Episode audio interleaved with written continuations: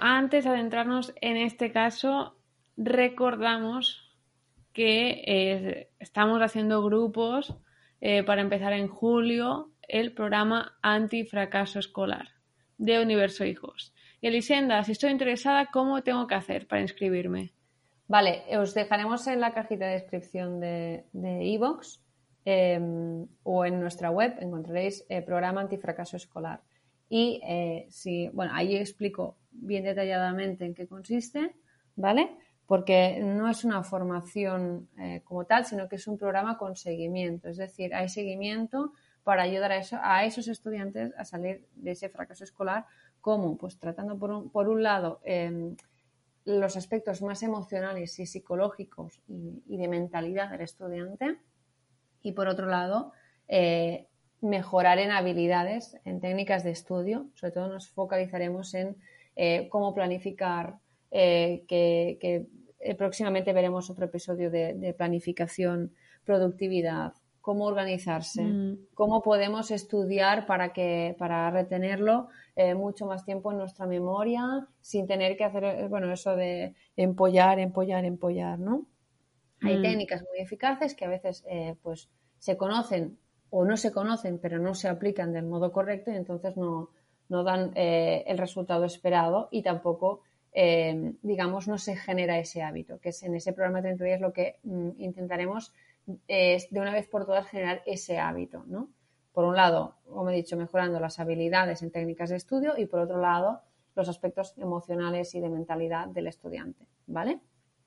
Eh, pues al final de la página hay en contactar y ahí os redirige a un, a un Google Forms, ¿vale? En el que os pide pues una serie de datos para que yo pueda ponerme en contacto cuando empecemos con el, con el programa, ¿vale? Genial. Hoy, en Universo Hijos, el caso del estudiante que no tenía confianza. Todo lo que vais a escuchar en este podcast ha pasado. Los hechos y los fracasos son reales. El relato de alguno de los casos podrían coincidir con el de tu hijo. Relatamos casos reales. El fracaso escolar sin esfuerzo no entiende de éxito.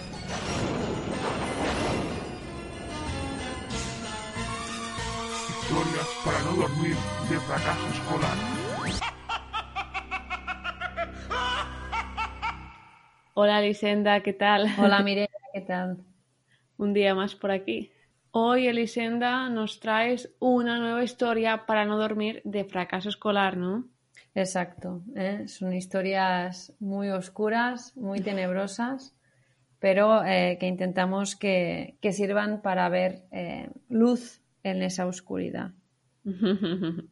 Supongo que si alguien nos escucha desde Cataluña o así, quizás haya encontrado que en la intro especial que hemos hecho hay dos referencias muy importantes.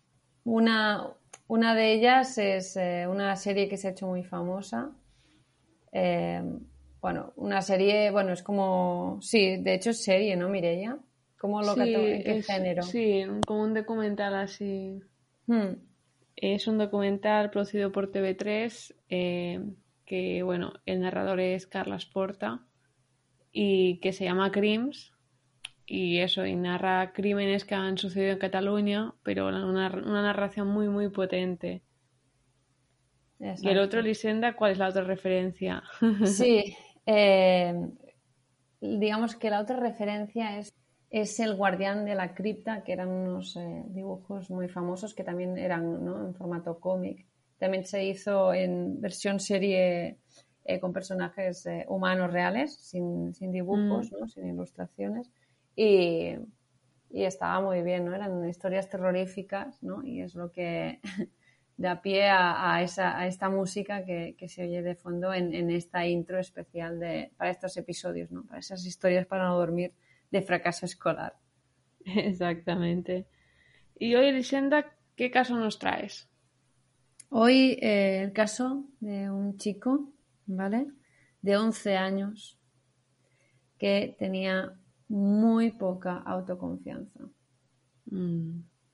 Y aunque pueda ser mal de muchos, consuelo de tontos, es algo que hay que, porque es algo muy frecuente que haya muy baja autoconfianza en muchos estudiantes que están fracasando, pero mm, no, por, no por ello, o sea, no es, eh, digamos, no tenemos que no hacer nada, sino al contrario, tenemos que de algún modo intervenir ya para que no se, para que no, lleguen a, elaborarse ciertos relatos por parte de, la persona y, y, se desarrollen ciertas creencias que, al final eh, lo que hacen es indicarle que no puede, ¿no? A, esa mm. persona.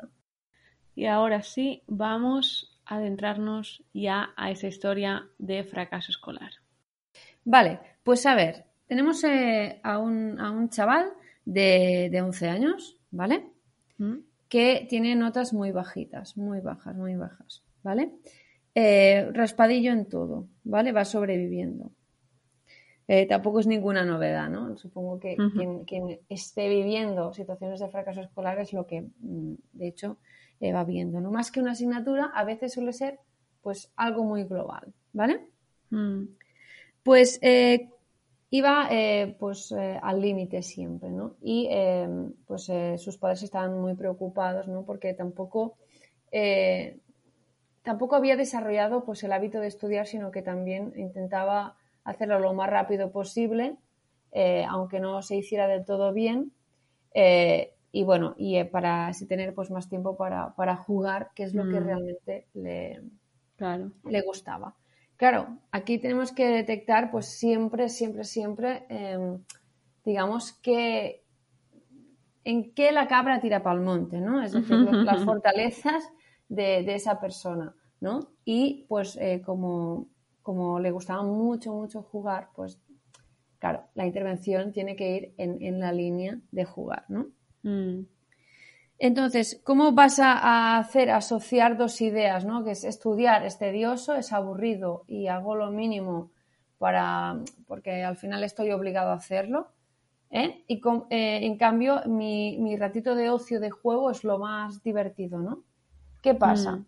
Que cuando forzamos a alguien, y esto Watzlawick también lo, explica, y seguramente lo explicaré sin hacer spoilers en alguna educaletter, eh, que pronto que pronto em, pues eh, escribiré, ¿vale? Los que no estéis apuntados aún a la, a la Educaletter de Universo Hijos, eh, apuntaros porque así la vais a recibir.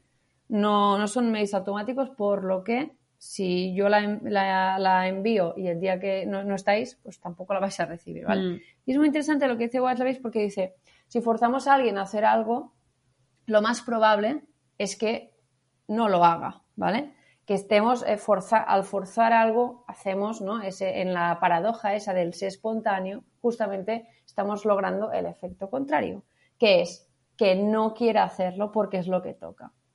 ¿Qué pasa mm. si hacemos una fusión, ¿vale? Entre lo que es el juego, que es lo que le gusta, es lo que es el ocio, y eh, el estudio.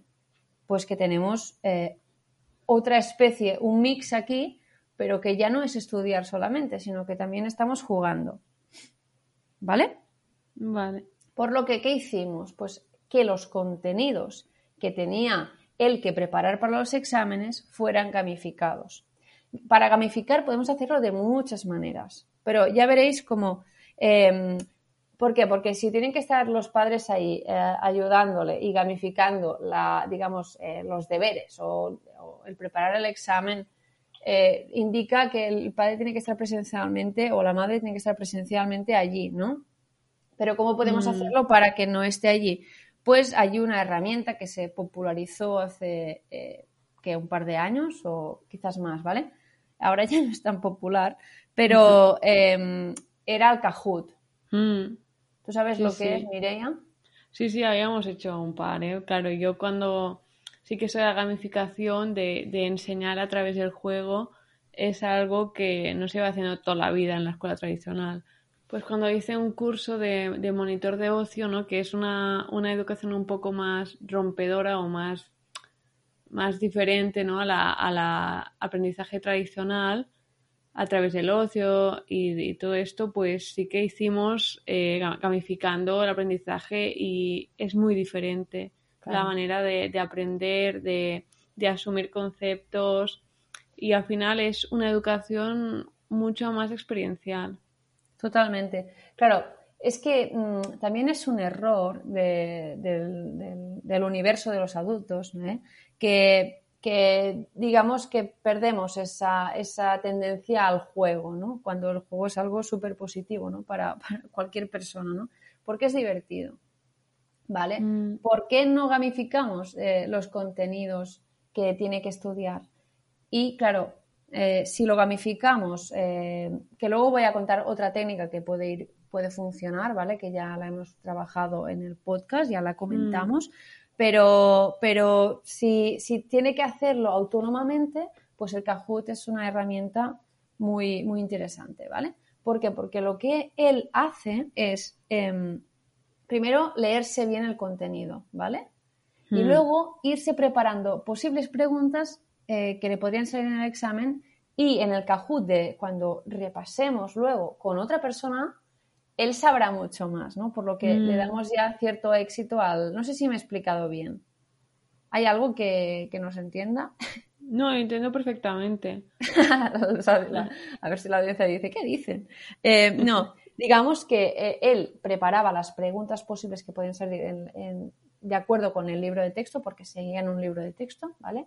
Em, y luego había otro adulto que hacían eh, el Kahoot, lo llevaban a cabo, ¿vale? El Kahoot son preguntas, ¿vale?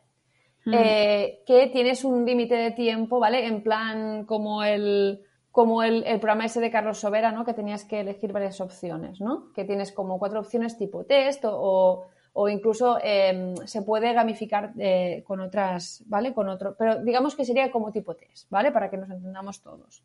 Mm. Entonces, él podía formular esas preguntas y las tenía que responder eh, en versión tipo test. Total, que luego, pues eh, con el adulto, con su madre o con su padre, ¿vale? Estamos hablando de un, chaval de, 11 años, ¿vale? Tiene que haber cierto acompañamiento, o sea, la autonomía se logra también porque hay un acompañamiento, es decir, em, no se puede delegar eh, propiamente la, educación, ¿no? Porque si no será una educación incompleta, ¿no? Y quien tiene que liderar, estos son padre, madre o tutor o quien sea, ¿vale? Abuela, abuela, da igual. Pero tiene que haber un adulto que lidere, ¿no? Que sea un líder, ¿no? Positivo para, para, para ese chaval o esa mm. chavala. Eh, y luego, pues, hacía, ¿qué pasa? Que eh, él, como se lo habría preparado, ¿vale? Pues sabía todas las respuestas prácticamente. Y el adulto no tenía tiempo de eh, acertar, ¿no? Por lo que, ¿qué conseguíamos? Que un estudiante que tenía muy poca confianza, pues, preparase por un lado, unos contenidos, porque eh, para, de algún modo lograr el éxito, eh, para aprobar una asignatura o para, llevar a cabo ciertas actividades, tú lo que tienes que hacer es, trabajar, no nos mm. engañemos. Em, algo que sucede, por ejemplo, es que hay gente que no tiene el hábito de trabajar, que durante la primaria y secundaria le va muy bien porque em, pues ¿no? Eh, tiene pues, mucha facilidad para memorizar contenidos o para, aprender rápido en, lo que es la escuela formal eh, ¿no? Eh, tradicional, ¿vale? Se le da muy bien casi todo y luego, pero llega al bachillerato y se pega eh, ¿no? Mm. El, piño del siglo, ¿no? Eso es lo que sucede, porque por eso es importante que haya un hábito de estudio, aunque sea fácil o, o aunque sea muy difícil, precisamente por esto tenemos que trabajar las técnicas de estudio. ¿Qué hizo es, este, este, este, chaval? Pues tener que aprenderlo todo, ¿eh? aprender a preparar los contenidos, resumirlos y sacar lo importante para formularlo en versión pregunta. Mm. ¿Vale? ¿Qué pasó también? Que ganó autoconfianza porque él veía que se lo sabía bien, porque al final el adulto decía, ¡ay! ¿Lo has sabido esto? Aquí es importante también el refuerzo, ¿no? Eh, que hace el adulto de decir, ostras, lo has, hecho todo súper bien, ¿vale? Me has ganado y alguna las, sabía, pero las demás no, y ostras, muy bien, porque te, creo que te lo sabes todo. ¿Qué pasa? Que cuando esa persona va, al examen, ya siente que ha hecho un previo examen antes, ¿vale? Mm. ¿Y cómo ha estudiado esa persona? Pues pasándoselo mm, relativamente bien. A ver, no, es un festival del humor ni de la diversión, ¿no? No es un Holy Festival de esos. Pero eh, por lo menos la persona eh, el niño, el estudiante, lo que va viendo es que eh, pues puede estudiar de otro modo que no es tan tedioso como le yeah. venga, va, ponte a estudiar así, ¿qué tal? No, lo está haciendo y tampoco se está dando cuenta, pero está aprendiendo, porque luego lo que ha creado se lo puede um, autopasar, digamos, se puede hacer ese autotest, ¿vale? Y ver eh, si lo ha hecho bien, ¿vale? ¿Qué puede suceder? Que pues si son exámenes más de historia, pues para fechas, para personajes, tal, funcione más, pero si es para narrar historias, no tanto. Tenemos luego otras herramientas ¿no? que nos ayudan, mm. eh, bueno, que vemos concretamente en la masterclass antifracaso escolar, ¿vale? Mm. Que esta sí es formación pura en técnicas de estudio y de mentalidad, pero no es un programa de acompañamiento. ¿eh? Eso hay que dejarlo claro porque ha generado ciertas dudas y quiero dejarlo claro que son cosas. Lo que sí que en el programa, cuando entras en el programa tienes acceso a esto, porque a este material, porque están, están explicadas las técnicas de estudio, ¿vale? Técnicas de memorización que son más ágiles, que las, o sea, pongo ejemplos tal cual, no me enrollo, sino que pongo ejemplos, ¿vale? Y también la mentalidad, las creencias y todo un poco cómo hay que trabajar eh, los aspectos más emocionales del estudiante, ¿vale? Mm. Aquí pues logramos eso, ¿eh? eh aumentar pues eh, la, autoconfianza, ¿no? Porque Mireia, tú quizás, no sé si te acuerdas del, cuento del elefante encadenado, ¿no? Sí, que era un elefante que estaba en un circo, que era esclavo de sus amos, que eran propietarios de un circo, y este elefante desde pequeño le habían anclado. Hmm. Estaba ligado, pegado al suelo, ¿no? Como aquel que dice. sí, estaba encadenado encadenado, sí. Entonces, eh, claro, el elefante como ya de pequeño intentaba y no pudo, pues ¿qué pasó? Que, que perdió esta confianza y con el paso de los años iba creciendo, iba teniendo más fuerza, iba aumentando su volumen, pero como de pequeño ya no podía, pues de mayor ya ni lo intentó.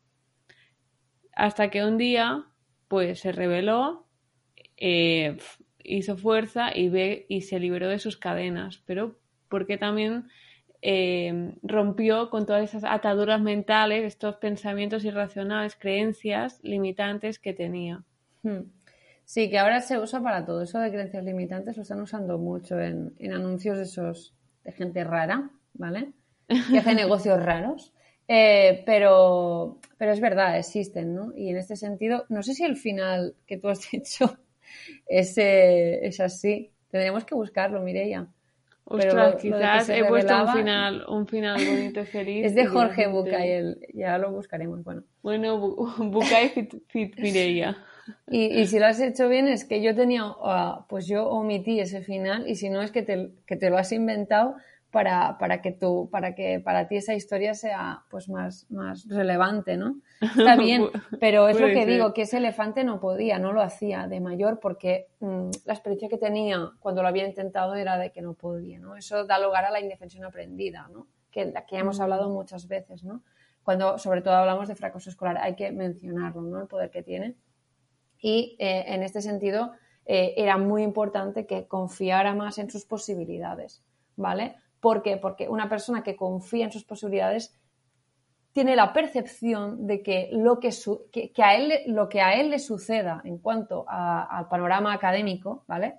Eh, pues depende en mayor medida de lo que él haga. No todo, evidentemente, la vida no, todo depende de uno mismo, ¿vale? Son frases vacías, algunas veces las vemos sin según mm, qué, marcas, ¿no? Que parece, eh, mm, si pones ilusión lo vas a conseguir. No, no.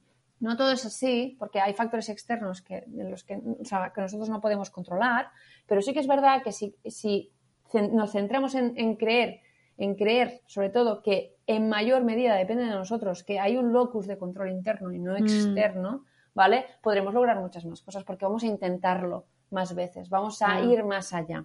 Y eso es lo importante, ¿vale? No, no, no desarrollar esa creencia limitante del elefante encadenado sino desencadenarlo cuanto antes, ¿vale? Ayudarlo a que se desencadene. Por eso decía el papel del liderazgo eh, del padre, madre, del tutor, de quien sea, que ejerza ese liderazgo es muy importante que acompañe, ¿no? Que esté ahí, que mm. refuerce cuando toque. ¿No? No, que, no que sobreproteja, sino que refuerce. Es decir, si haces algo, yo luego te dedico ese tiempo en hacer ese Kahoot juntos para que, para que tú también sientas que yo estoy aquí y que tú lo haces muy bien, porque yo tampoco sé las respuestas y, soy adulto, ¿no? Y eso es importante. Mm, y también a que comentábamos en, en otra newsletter, de la nuestra Educaletter y también en, en algún otro episodio de este podcast, de que el éxito conduce a más éxito. Exacto. Cuando, cuando tú ves que las cosas funcionan y que con trabajo, esfuerzo, no siempre es así, no siempre querer es poder. Pero sí que es verdad que sin constancia, sin trabajo, es difícil lograr, lograr mm. cosas. Y si no, la dedicación. Totalmente, totalmente, es así. En fin, esperemos que haya sido un episodio pues interesante. Em, son casos reales con estudiantes reales. Eh, y, y, en, el próximo, este, en este episodio hablamos de un estudiante, en el próximo episodio de otro estudiante que trataremos, en el que trataremos otro tema que también es un problema bastante común. ¿eh? Y quizás alguien diga, pues me veo reflejado un poco en todos, ¿no? Con, mi hijo, con mi hija, pues puede ser. Porque, bueno, es así. Pero, eh, como vemos, hay formas de salir de eso y y lo importante luego es generar ese hábito, ¿vale? Que es lo que intentamos lograr en el programa 30 días. Exacto. Y nada, ya sabéis eh, que para inscribiros os dejaremos el enlace en la cajita de descripción de este episodio. Cerramos grupo para julio. Y nada, muchas, muchas gracias. Y nos escuchamos en el siguiente episodio.